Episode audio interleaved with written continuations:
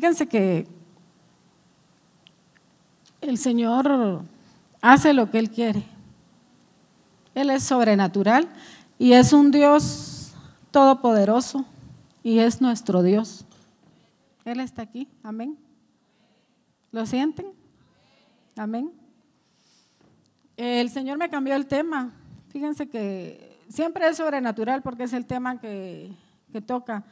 Pero fíjense que yo traía otro tema. Y ayer vine a la reunión de varones, pero me quedé hasta allá atrás sentada solo para espiar. Y estuvo muy bonita la reunión. Pero estando ahí yo sentí la unción del Espíritu Santo, yo sentía que Él estaba aquí. Y, el Señor me dijo, eh, hay mujeres importantes en la Biblia. Y yo no sabía por qué me lo decía, pero dije, sí, sí es cierto, hay mujeres importantes, está Ruth, está Esther, y empecé a recordarme de las mujeres. Pero pasó. Y, y luego fíjense que hoy eh, en la madrugada. Bueno, nos acostamos como a las once y media de la noche y estábamos cansados. Pero yo me acosté y le dije al Señor, Señor, por favor, por lo menos unas tres horas voy a dormir y tú me despiertas porque yo te quiero hablar. Y no, a la una de la mañana el Señor me despertó. Y entonces eh, me levanté porque vi que la luz se había quedado prendida, Galia. La luz se quedó prendida de afuera, del pasillo. Entonces fui a apagar la luz, pero cuando entré sentí así como taquicardia y, me sentí muy, sentí una, presión bien fuerte. Entonces dije, Señor, ¿qué pasa? ¿Qué me quieres decir? Entonces el Señor me empezó a hablar de esta mujer de la Biblia. encontramos, si tienen su Biblia, encontramos en Segunda de Reyes, capítulo 4 de los versículos 8 en adelante. Vamos a hacer esta lectura. Habla de la mujer tsunamita. Parece una telenovela, ¿verdad? El nombre, tsunamita. La zulianita. Pero fíjense que es una mujer de la Biblia y, y por eso el Señor me dijo ayer, hay mujeres importantes en la Biblia. Y ustedes son importantes. ¿Ustedes saben eso? Fíjense que el pasaje comienza y dice, aconteció también que un día pasaba Eliseo por Sunem y había allí una mujer importante. No se dice el nombre de la mujer en la Biblia, no se menciona su nombre, pero dice, era una mujer importante. Y nosotras pues no solemos sentirnos importantes, no sé si a ustedes les pasa pero todas nacemos con un espíritu de rechazo. Y, Satanás se encarga de hacernos sentir mal todo el tiempo. No sé si estoy exagerando o estoy mal. Pero no nos gusta cómo somos, no nos gusta nuestro pelo, no nos gusta nuestro cuerpo, no nos gusta nada. Quisiéramos tener lo que otra persona tiene, pero nunca estamos satisfechos. Y saben que eso es espiritual. Hay un enemigo que no quiere que estemos contentas y nos hace sentir mal todo el tiempo. ¿Cierto o no? Sí, no disfrutamos lo que tenemos, vemos lo negativo, pero no vemos lo positivo. No vemos la grandeza del Señor, no vemos lo que Él puede hacer, no vemos lo que Él está haciendo, no vemos cómo Él se manifiesta en nosotras y cómo nos bendice. Solemos ver lo malo, y hablamos lo malo y nuestra boca tiene poder. Entonces vamos a tener lo que nosotras digamos. Lo que tú dices, eso recibes. Si tú hablas bendición, vas a tener bendición, pero si tú hablas maldición, vas a tener eso. Entonces, eh, esta mujer, dice la Biblia, era importante. Dice que le invitaba insistentemente a que comiese y cuando él pasaba por ahí, venía a la casa de ella a comer. Está hablando del profeta Eliseo. Y esta mujer eh, vio al profeta y ella lo invitaba, dice, insistentemente. ¿Cuántos de ustedes hacen eso con el Señor? Lo invitan con insistencia. Y dicen, Señor, yo quiero que tú estés aquí. Señor, yo quiero que tú vengas. Señor, yo quiero que estés en mi casa. Yo quiero que tomes el control de mi vida, Señor. Yo creo que las actividades, eh, los afanes de esta vida nos quitan de vista que Él es lo más importante en la vida. No hay nada más importante. No hay nada, no es tu trabajo, no es lo que puedas lograr en esta vida, eso no es importante. Lo que tiene relevancia es lo espiritual.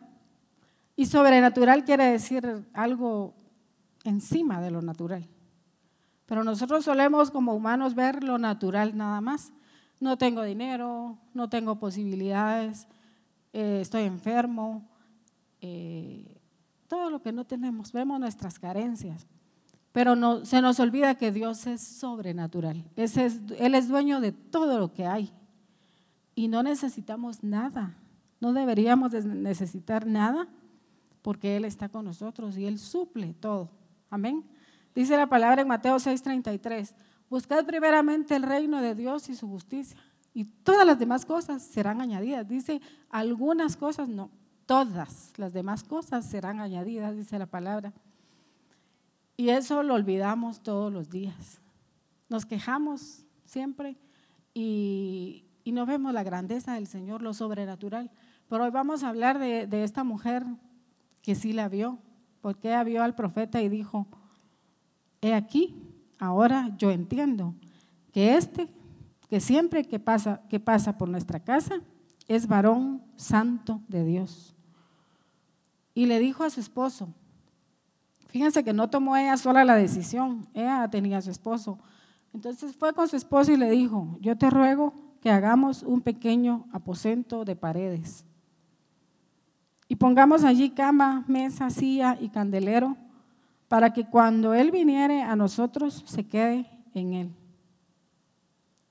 Definitivamente por eso la Biblia le llama mujer importante, porque era una mujer con visión, era una mujer que tenía el entendimiento espiritual, porque ella pudo ver y dijo, este no es un hombre común y corriente, este es un profeta. Y es lo que nosotros debemos hacer con el Señor Jesús. Él es sobrenatural, Él es nuestro Padre, él tiene muchos nombres. Él es todopoderoso, es nuestro sanador. Pero hay un nombre que no solemos decirle y Él es nuestro amigo. A veces eh, tenemos cara de pocos amigos, no tenemos muchos amigos, pero fíjense que Jesús tampoco tiene muchos amigos. Él tiene pocos amigos, porque no todos quieren ser amigos de Él. Y queremos tenerlo así como distanciado, ay sí, Jesús, yo ya te tengo en mi corazón, ahí está bien, pero a distancia. Pero esta mujer dijo, no, yo quiero que venga a mi casa. Amén. Yo quiero que more en mi casa. Yo quiero que esté aquí y lo quiero tener cerca. Quiero tener aquí la unción. Y la mujer eh, le dijo al esposo, le dijo, yo quiero que hagamos paredes significa que algo que está en cuatro paredes es algo íntimo, hay una intimidad ahí. Nuestro dormitorio no está así desprotegido, ¿verdad? La sala, el comedor, las áreas de la casa las dejamos así, pero el dormitorio no. Tiene su puerta, está con llave y, y es un símil de intimidad. Entonces esta mujer dijo, yo quiero para el profeta paredes que hagamos paredes. Eso quiere decir tener una relación con Él. Luego dijo que pongamos una cama. ¿Para qué nos sirve la cama? Para descansar. Cuando uno entra a un cuarto, a un dormitorio, uno ve la cama y, lo llama la cama. Uno quiere irse a acostar, ¿verdad? Y descansar. Para eso es la cama. Entonces esta mujer dijo, pongamos una cama. Ella quería descansar ahí, en ese lugar. Ella quería dejar ahí sus problemas, sus penas, sus situaciones difíciles.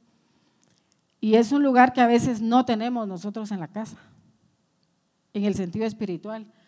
Eh, tenemos tal vez una relación con el Señor, pero no, no descansamos en Él. Andamos cargadas.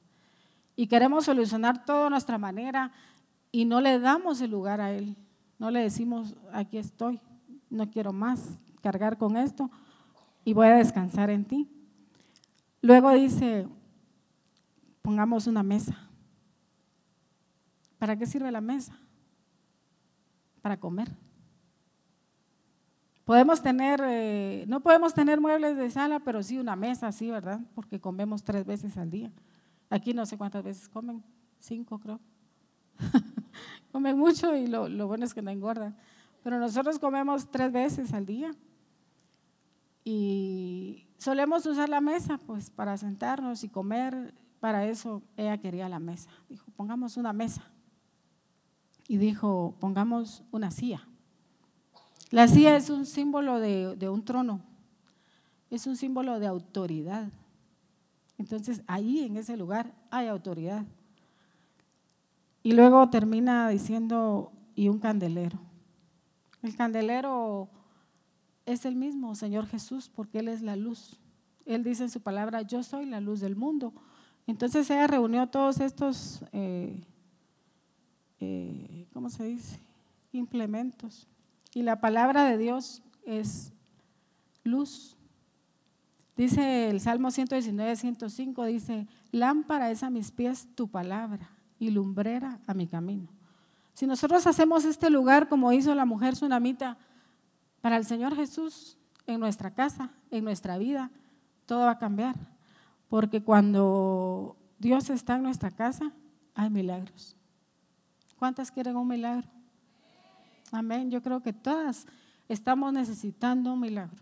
Yo estoy necesitando varios en este momento. Varios milagros y milagros que parecen imposibles. Que en lo natural yo puedo decir, eso no va a pasar. Pero yo sé que tengo un Dios sobrenatural y que para Él nada es imposible. Así que se vale soñar y hay que soñar en grande, porque el Señor va a cumplir todos los sueños. Si no tenemos un sueño, nada se va a hacer realidad. Pero si hay un sueño, se va a hacer realidad. Lo vamos a ver realizado. Amén. El punto número uno yo puse, cuando Dios está en casa, hay milagros. Les voy a contar este testimonio. Eh, en la iglesia eh, rentamos ese lugar solo para el domingo. Y el dueño del lugar mandó a una persona a entregar el lugar el domingo y a recibirlo. Entonces tenemos que entregarlo así nítido como lo, como lo recibimos. Entonces ella es una jovencita, madre joven, ella llega y recibe el lugar, lo entrega y luego lo recibe y, y ese es su trabajo, ¿verdad? Entonces ella pues no era cristiana, evangélica, y llegó a trabajar ahí. Y de hecho llega con su uniforme, ¿verdad? Lleva una bata. Y, dice mi hijo, qué buen trabajo le dieron a ella, dice. Porque tiene que estar en, el culto todos los domingos, ¿verdad? Ese es su trabajo. Entonces, eh, un domingo la vi sola sentada y me fui a hablar con ella. Y le dije, ¿cómo estás? Bien, me dijo. Y comencé a hablarle las cosas del Señor. Y le dije, ¿tú asistís a una iglesia? Pues no, me dijo. A mí me gusta, pero no, no, no asisto solo ahora que estoy viniendo aquí. Entonces empecé a explicarle el plan de salvación, Jesús quiere entrar a tu corazón y le dije, ¿tú quisieras recibir al Señor? Y me dijo, no, me dijo, mejor después. Entonces, eh, yo sé que esto es espiritual. Cuando alguien dice así es porque hay algo que le está estorbando que no le deja tomar una decisión. Entonces, en ese momento ahora y dije, Señor, yo reprendo en el nombre de Jesús todo espíritu que venga a estorbar. Y seguí platicando con ella y al rato le volví a preguntar, ¿tú quisieras recibir al Señor, abrirle tu corazón al Señor? Y me dijo, sí. Y estaba contenta, estaba sonriente. Entonces recibió al Señor, eso hace un mes. Y los siguientes domingos le pregunté, ¿cómo estás? Bien, me decía, contenta. Pero hace tres domingos, hace dos domingos, yo le pregunté, ¿cómo estás? Le dije, muy contenta. Me dijo, fíjese que eh, con mi esposo peleábamos todos los días. Y ahora, en 15 días, solo peleamos una vez. Y yo ya no le contesto, porque no sé, ya no me dan ganas de contestarle, me dijo. Entonces me quedo callada y entonces él no tiene con quién pelear y pues eh, ya no pelea. Pero la única vez que peleamos, él se enojó mucho y se fue. Pero al rato regresó contento y nos traía pastelitos. Y eso no había pasado. Entonces dije, yo sé por qué pasa. Cuando Jesús llega a la vida de una persona, la persona cambia. Y el Espíritu Santo le dice, ya no le contestes, quédate callada. Dice la palabra que la mujer sabia edifica su casa, más la necia con sus manos la derriba. Y la mujer va a ganar a su esposo en silencio, sin palabra, porque solemos hablar mucho. El hombre dice una palabra y nosotras decimos diez palabras. ¿Así es o no? Lo estoy inventando. Bueno, entonces seguimos con, con el, después de ese testimonio, quisiera retomar la palabra. Esta mujer invitó al profeta a ir a su casa y puso todos estos elementos ahí porque son simbólicos, son cinco elementos. Cinco es el número de la gracia. Cuando le hacemos un lugar al Señor en nuestra casa, hay gracia en nuestra casa. Y ese lugar lo necesitamos todas. Porque si hacemos un lugar para comer, si hacemos una sala para que lleguen las visitas, hasta un jardín tenemos muchas veces, hagámosle un lugar al Señor. Que Él tenga un lugar donde podamos entrar y encontrarnos con Él. Eh, cuando mi hijo se casó, hace, ya va a ser dos años, mi segundo hijo, ya tengo tres hijos y dos ya están casados, solo tengo una niña que está soltera niña de 27 años, pero está soltera y sin compromisos. Pero eh, cuando mi hijo se fue, entonces eh, a su casa, yo tomé ese cuarto y, y, lo agarré para ir a orar. Y entonces yo entro a ese cuarto y sé que ahí está el Señor. Yo sé que ahí me voy a encontrar con Él y ahí yo puedo llorar y puedo hablarle y puedo leer la palabra y ahí Él me habla también. Eso fue lo que hizo esta mujer. Hizo en su casa un lugar para el Señor. Y aconteció, dice la, palabra, que vino un día, que un día vino él por allí y se quedó en aquel aposento y ahí durmió. Entonces dijo a Jesse, Jesse era su criado, llama a esta tsunamita y cuando la llamó, vino ella delante de él. Dijo él entonces a Jesse, dile, he aquí, tú has estado solícita por nosotros con este esmero. ¿Qué quieres que haga por ti? ¿Necesitas que hable por ti al rey o al general del ejército? Y ella respondió, yo habito en medio de mi pueblo. ¿Qué le quiso decir ella? No tengo necesidad de nada, yo estoy bien. Yo, yo tengo un lugar aquí en el pueblo, la gente me conoce, tengo prestigio. Y por lo visto el esposo era bien acomodado, tenía posiciones materiales, posesiones materiales. Entonces, vemos que esta mujer tenía un lugar, por eso dice que era importante. Pero él le dijo, ¿qué pues haremos? Le dice el criado preocupado. Eh, el, profeta, perdón, le dice, ¿qué pues haremos por esta mujer? Porque él quería devolverle el favor porque le había hecho un aposento.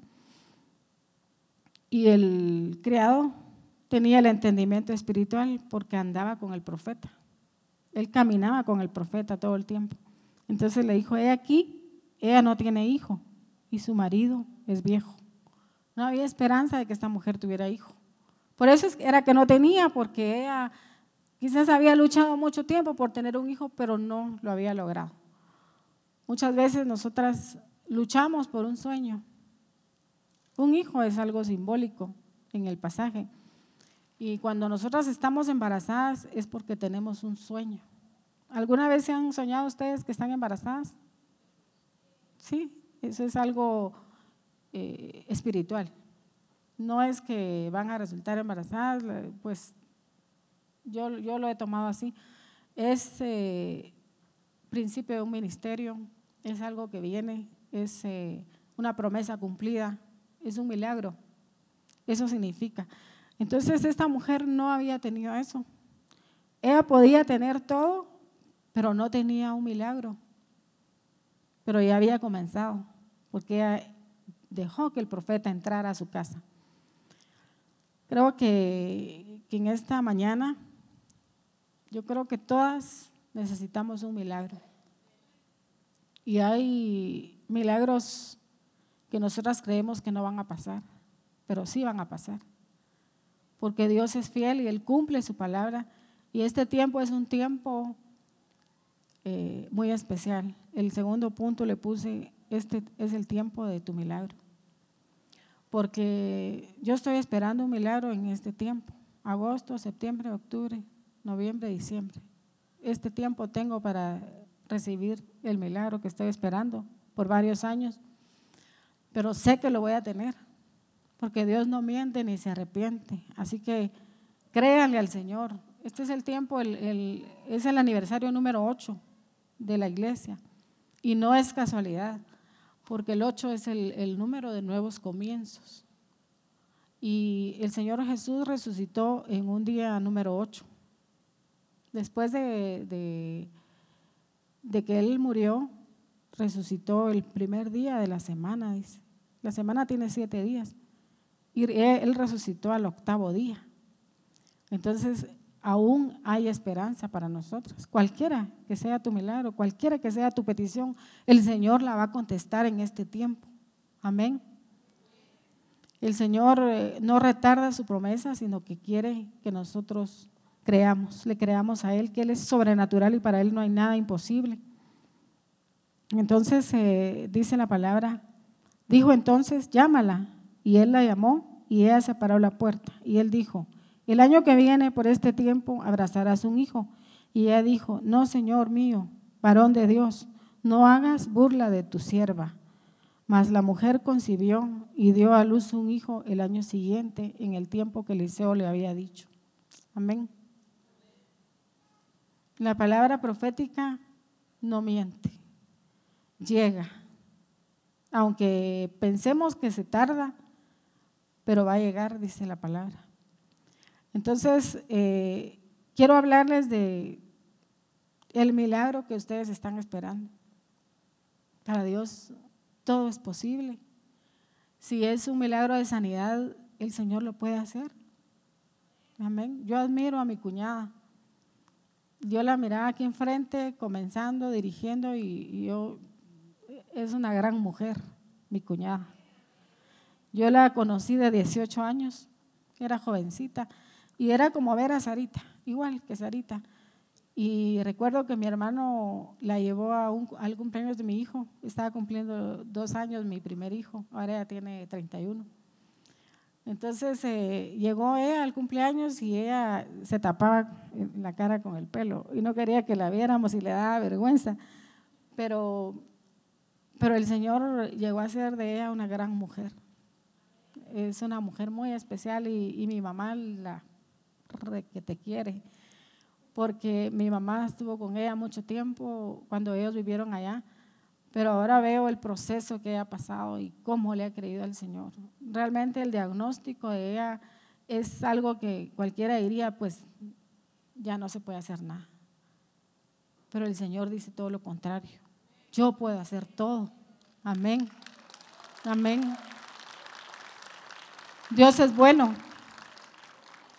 Y Él nos ama, si Él dio su vida por nosotros en una cruz, ¿cómo no nos va a dar todas las cosas? Así dice la palabra. ¿Qué más puede dar Él si dio su vida? lo dio todo. Entonces creámosle al Señor. Dejemos ese milagro ahí en esa cama. Descansemos en el Señor y llenémonos de su presencia porque eso es lo más importante. A veces eh, Pensamos que, Dios es solo para pedir y pedir y pedir y ya satisface nuestra necesidad. No. Él está principalmente para darnos esa paz que sobrepasa todo entendimiento. Si nosotros tenemos paz, no importa todo lo demás. Fíjense que a mi esposo le dio un infarto eh, en el año 2015 y fue un 23 de diciembre, como a las 3 de la mañana. Y él se sentía molesto, pero nunca creímos que le iba a dar un infarto. Y cuando él me despertó, ya tenía como una media hora de estar batallando él solo con el dolor. Y no me quería despertar. Y cuando me despertó, yo me desperté, pero vi que le, le estaba dando el infarto. Pero tuve paz. El Señor es lindo porque Él cumple su palabra. Dice que Él da esa paz que sobrepasa todo entendimiento porque Él es, otro de sus nombres es príncipe de paz. Entonces, si Él está aquí, si Él está en tu casa, vas a tener esa paz. Y aunque haya una tormenta, ahí está la paz porque Él está ahí. Entonces yo, ¿qué hacía? No, en ese momento yo tenía que tomar la decisión, pero no tenemos un médico de cabecera, no tenemos dinero para pagar un hospital en lo natural. No, no, no podíamos, no podía yo salir y llevarlo a un hospital público porque sabía que no lo iban a atender, porque lamentable así es, lamentablemente así es la situación. En los hospitales públicos cuesta mucho, entonces dije, no, no me voy a mover de aquí, sino que voy a esperar en el Señor. Agarré mi Biblia y comencé a leer los salmos. Cualquiera diría que estoy loca y no crean que así me dicen que estoy loquita, pero no me importa estar loquita por el Señor. Empecé a leer los salmos, abrí la Biblia y empecé en el Salmo 91, el que habita el abrigo del Altísimo morará bajo la sombra del Omnipotente. Diré yo a Jehová, esperanza mía y castillo mío, mi Dios en quien confiaré. Y empecé a hablar todo el Salmo 91 y él todavía con el dolor repetía conmigo. Y pasaba otro salmo y seguía hablando la palabra y hablando la palabra, pero eso no es casualidad porque la, la palabra tiene poder. Cuando nosotras la hablamos, entonces la palabra pasa. La palabra aquí solo es papel y tinta. No crean que dejándola en la mesita de noche va a pasar algo. La palabra hay que hablarla, hay que decretarla, hay que profetizarla. Entonces, cuando nosotros hablamos, pasa, porque dice el Señor, mi palabra no regresa vacía, sino que hace lo que yo quiero que haga y para lo que yo la envié. Amén. Entonces comencé a hablar la palabra y la palabra y ahí le dio el infarto a mi esposo, hablando la palabra. Ya cuando vi que, él estaba pues estable, salimos y fuimos a buscar un hospital y, que yo vivo cerca de varios hospitales, pero es carísimo. Cobraban 50 mil quetzales por eh, tenerlo en el intensivo.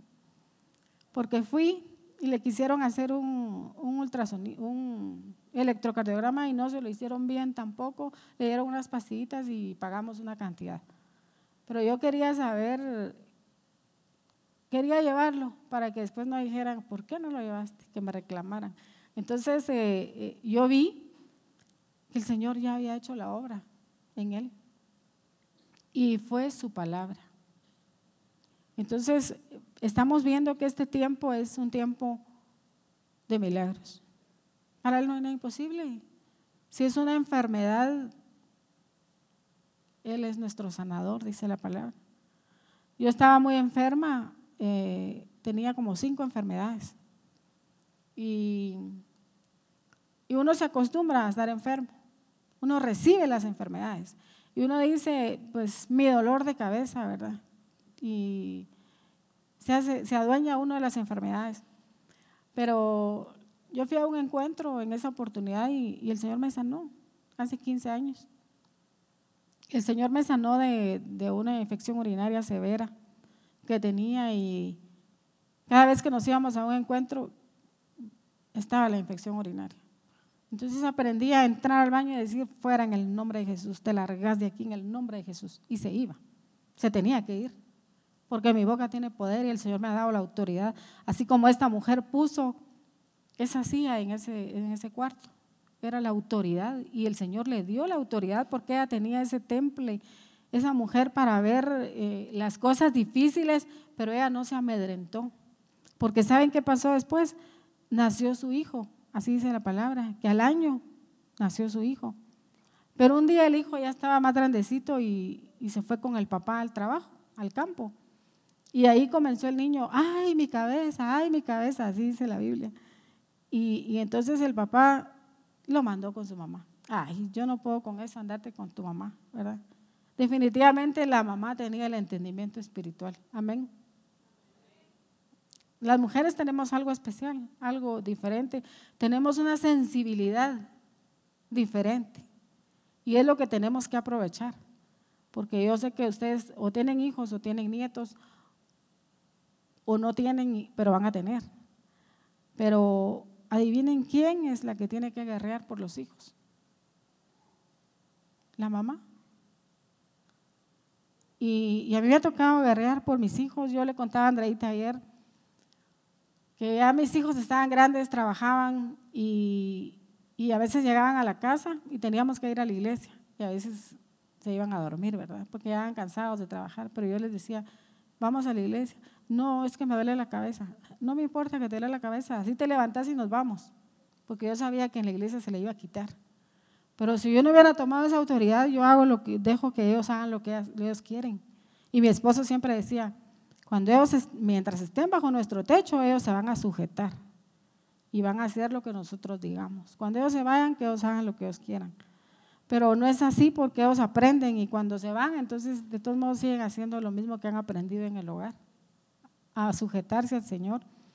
Entonces, eh, esta mujer eh, recibió a su hijo pues eh, enfermo y dice que la Biblia que se lo puso encima de, sus rodillas y ahí murió el niño.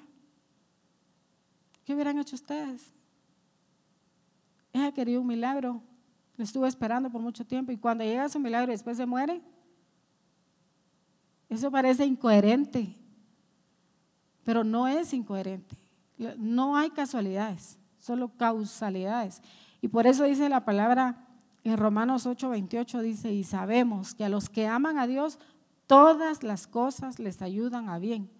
Esto es a los que conforme a su propósito son llamados. Entonces todo es para bien. No se pongan tristes cuando pasa algo malo, porque Dios está trabajando ahí. Dios está haciendo algo para, para el bien de nosotras. Y a veces nos duele, no, no lo entendemos, pero sabemos que vamos a salir victoriosas de esa prueba. Y no es que yo sea masoquista, pero me gusta tener situaciones difíciles. Me gusta estar ahí porque es allí donde yo veo un milagro. Es allí donde yo veo la mano de Dios. Es allí donde sé que el Señor está trabajando, porque cuando nosotras ya no podemos hacer nada, entra el Señor. Y como Él es sobrenatural, Él puede hacer todo. Así que sigamos confiando en el Señor como esta mujer agarró a su hijo, se le murió. Ella no se puso a gritar como loca. Ella hubiera podido gritar, ay, mi hijo se murió y hacer aquel escándalo. Y ni siquiera el marido le dijo a ella que, su hijo se había muerto. ¿Saben qué hizo? Entró al cuarto que, que había hecho para el profeta y lo fue a acostar en la cama del profeta. Con aquella paz, con aquella tranquilidad, con aquella seguridad. Por eso era una mujer importante, porque tenía esa seguridad y esa autoridad espiritual que ella dijo, si el, profeta me dijo que iba a tener un hijo, él me lo tiene que resucitar. Amén. Amén. Para Dios no hay nada imposible. Si ustedes tienen a un hijo que está rebelde, que está en drogas, que está enfermo, que está pasando cualquier situación difícil, para Dios no hay nada imposible. El Señor lo va a levantar, porque ustedes son guerreras y van a guerrear y van a pelear y no se van a dejar. Porque el enemigo solo vino a robar, a matar, a destruir, pero Jesús vino a dar vida y vida en abundancia. Así dice Juan 10:10. 10. Entonces no nos vamos a dejar. Vamos a plantarnos y vamos a pelear y vamos a guerrear y, todo el tiempo es un tiempo de guerra, porque no nos podemos dormir, no podemos quedarnos quietas cuando sabemos que hay una guerra, que el enemigo no se duerme y que el enemigo está ahí al acecho, porque dice la palabra que él anda como león rugiente buscando a quién devorar. Y adivinen a quién va a devorar a los que estamos buscando al Señor. No nos quiere, nos odia. Y por eso cuando alguien hable mal de ustedes o, les diga algo malo o los critiquen, no les hagan caso porque no es la persona, no tenemos lucha contra sangre ni carne, sino contra principados, potestades y huestes espirituales de maldad. Sabemos que la lucha es con el mismo enemigo, no son las personas. Así que no la agarren personal. Esta mujer entonces eh, acostó a su hijo ahí en la cama del profeta y, le mandó a decir al esposo con un criado que le preparara un, un asno porque ella se iba a ir a buscar al profeta. Y el esposo le dice, pero cómo vas a ir si hoy no es día de ir a buscar al profeta, no es día de, luna nueva? Le dijo el esposo. Y ella, ¿saben qué le contesta a ella? Paz. Nosotras hubiéramos ido saber ni qué contestamos, ¿verdad? Le decimos, ay, cállate, tú no sabes lo que me pasó y empezamos a alegar. Esta mujer se lo dijo paz, porque esa paz la llevaba ella en el corazón. Y Y el esposo pensaba que solo se buscaba al profeta en un día específico. Y es lo que muchas veces nos pasa. Pensamos que solo es el domingo, ¿verdad? Vamos a la iglesia y qué alegre y dejamos ese día cuando venimos, pues. Y los demás días de la semana, lunes, martes, miércoles, jueves, viernes, sábado. Bien, gracias. Nos ocupamos y nos afanamos en nuestros quehaceres. Y nos olvidamos del profeta. Pero esta mujer dijo, voy a buscar al profeta. Y cuando la mujer iba de lejos, la vio el profeta y dijo, allá viene la, la tsunamita. Él la conoció de lejos. ¿Por qué? Porque ella ya había tenido, se había relacionado con él, le había hecho lugar en su casa. Le gustaba que él llegara, entonces él ya la conocía. Eso es lo bueno de tener una relación con el Señor, porque Él nos conoce de cerca. Él es nuestro amigo. Él sabe, decía eh, David, el rey David decía, él conoce mi sentarme, mi levantarme, mi modo de caminar. Él conoce todo de mí. Así es. Entonces el profeta conoció a la mujer de lejos y dijo, allá viene aquella mujer. Y mandó al criado y le dice, ve a ver qué es lo que le pasa, porque Dios no me lo ha revelado. Ni siquiera el profeta se lo había revelado. Y cuando llega el criado, ella no quiere al criado, ella quiere al profeta.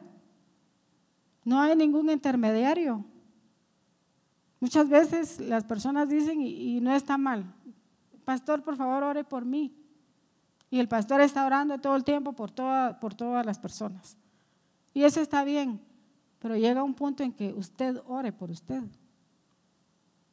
Órese usted. A mí cuando algo me duele me pongo la mano y le digo fuera en el nombre de Jesús, ya te vas. Y se va, porque mi mano tiene poder. Porque yo soy sobrenatural. Dios es sobrenatural y Él está en mí. Yo soy solo un estuche donde Él habita, pero yo me vuelvo sobrenatural. Entonces yo tengo el poder y tengo la autoridad para echar fuera todo espíritu inmundo, toda cosa que venga a mí porque yo no lo recibo en el nombre de Jesús. Pues esta mujer hizo lo mismo, entonces ella tenía paz y ella fue y ella quería al profeta. Cuando llegó con el profeta, ella se inclinó al profeta y se postró delante de sus pies y el criado la iba a levantar y él le dijo, déjala, porque esta mujer está en aflicción. El profeta conocía el corazón de esta mujer. Pero ¿saben qué? Le estaba dando oportunidad que ella, creyera. Porque el profeta bien hubiera conocido qué estaba pasando y hubiera dicho, bueno, que sea sano, que, que resucite en el nombre de Jesús.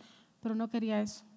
Quería que la mujer pasara el proceso y que en ese proceso la mujer creciera, porque eso pasa. Cuando estamos en una situación difícil y necesitamos del Señor, pasamos a otro nivel. Así es. Para eso son las situaciones difíciles. No para que nos pongamos tristes, para que estemos desanimadas, para que nos deprimamos. No son para eso. Son para crecer. Y para pasar un escalón más. Porque la vida espiritual es así. Son escalones que vamos subiendo y subiendo y subiendo hasta llegar a la plenitud de Cristo. Decía Pablo, no pretendo haberlo alcanzado, pero prosigo al blanco, al premio del supremo llamamiento que es en Cristo Jesús. Es un proceso. Mientras la mujer pasó su proceso, eh, para no hacerlo tan largo, eh, mandó Eliseo al, criado, a, a con el niño y, y no pudo hacer nada. Entonces llegó el profeta y al profeta también le costó, porque era algo bien fuerte lo que el niño tenía, pues porque no era tan sencillo como para resucitarlo de una vez. Él tuvo que acostarse encima de él y sopló en su boca el aliento y el niño dice la palabra que estornudó siete veces y se levantó. Cuando hay una liberación, cuando alguien es liberado de una tristeza, de una depresión, no, no vayamos a los peores demonios, porque podemos estar atados con una tristeza, con un recuerdo, con una falta de perdón, con un rechazo. Y eso no nos deja avanzar. y estamos muertos espiritualmente porque no avanzamos, nos quedamos estancadas. Pero dice que el niño estornudó siete veces, eran siete espíritus. Eso entiendo, porque fueron siete veces y el niño resucitó. Y se lo dio el, el profeta a su mamá. Ella solo agarró a su niño y salió. Como quien dice, yo ya sabía que esto iba a pasar. Esto era lo que yo quería. Ella estaba segura. ¿Y qué pasó? Obtuvo su milagro otra vez. Nadie te puede quitar tu milagro. Nadie. Pero tú tienes que perseguirlo. Si esta mujer se hubiera conformado, deja que su niño se muera y ya lo entierra y punto. Pasó. Se queda sin su milagro, pero ella peleó. Ella lo arrebató. Por eso dice la palabra que el reino de los cielos es de los valientes y solo los valientes lo arrebatan. Así que en este momento es un tiempo de agarrar valor y de arrebatar, porque Dios es bueno y Dios quiere bendecirlas. Dice eh, el tercer punto que la mujer dijo, vive Jehová y vive tu alma, que no te dejaré. Eso le dijo ella al profeta. Y no lo dejó hasta que persiguió su milagro. Amén. Hoy es un tiempo de creerle al Señor, de creer que lo imposible va a pasar, que Dios es bueno y que Él quiere principalmente darles esa paz. Principalmente antes de pedirle a Él que nos resuelva los problemas, que nos ayude en lo que estamos necesitando, necesitamos que Él esté aquí que su presencia sea aquí, tener un lugar para Él, tener una relación con Él, volvernos amigas de Él. El Señor eh, me mostró eso hoy en la mañana. Era la una de la mañana, yo estaba meditando en esto porque el Señor me estaba hablando y me cambió el mensaje que yo traía, pero creo que este mensaje es para ustedes. El Señor tiene algo especial con ustedes. Yo veía ayer allá sentada y, veía las sillas y decía, qué lujo. Es un lujo lo que ustedes tienen aquí. Tener este gran lugar con tantas sillas. Nosotros desearíamos tener algo así.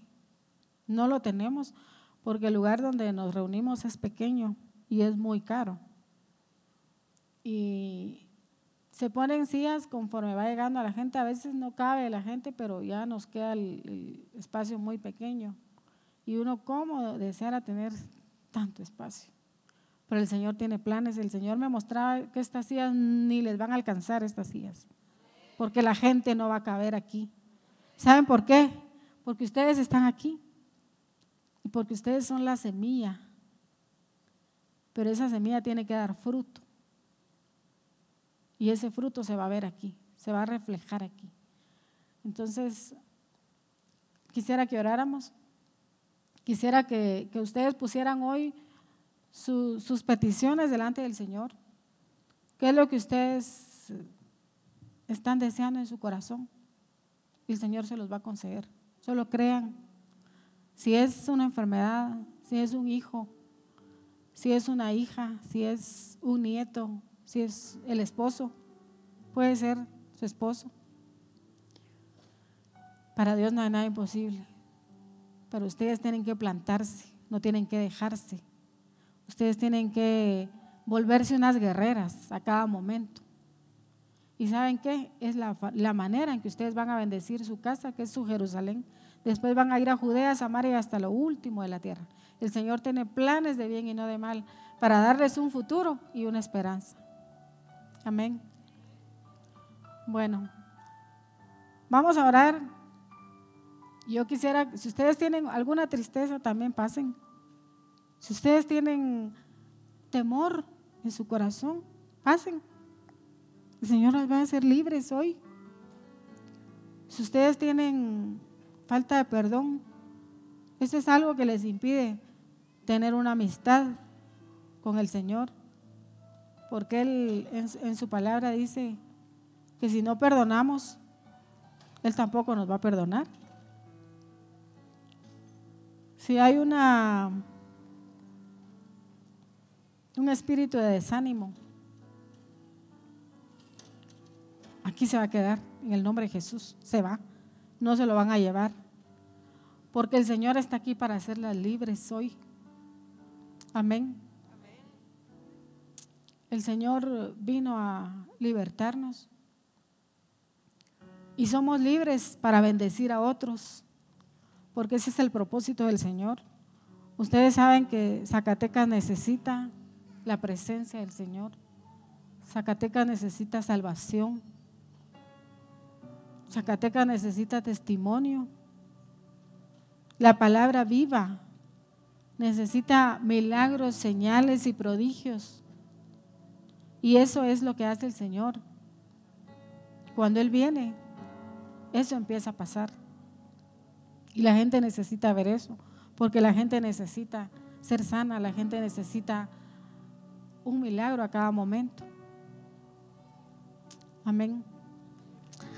Padre bendito, en tu nombre nos convenimos hoy, Señor, a declararte que no somos nada, Señor. Que solo por tu gracia, Señor, estamos aquí. Pero por tu sangre preciosa tenemos acceso a ti, Señor, hoy. Porque tú rompiste ese velo, Señor, que nos separaba. Y podemos entrar al lugar santísimo. Hoy entramos a ese lugar santísimo. Gracias, bendito Señor, porque tú te mueves de una manera sobrenatural aquí, Señor. Tú quebrantas los corazones, porque tú nos mudas en mujeres diferentes el día de hoy. Gracias, Padre Celestial, porque tú tienes propósito para cada una. Porque tú, Señor, las miras y ellas son la niña de tus ojos. Porque tu sangre es el precio que pagaste por ellas. Ellas valen tu sangre, Señor. Ellas son valiosas, ellas son importantes, Señor. Y hoy tú las haces libres, Señor. Ahora en tu nombre, Señor, toda tristeza se va en el nombre de Jesús. Fuera en el nombre de Jesús. Tristeza profunda, te vas en el nombre de Jesús. Te echamos fuera en el nombre de Jesús. Dice la palabra que Él cambia tu tristeza por gozo. Cambia tu lamento por danza. Él te hace sonreír hoy. Otra vez. Tú volverás a sonreír. Porque Él te da esa alegría en tu corazón que Satanás te robó, que las circunstancias te han quitado, que el estrés te ha quitado, que los afanes de esta vida no te dejan sentir ese gozo que solo Él da, que su presencia, dice la palabra, en su presencia hay plenitud de gozo. En el nombre de Jesús.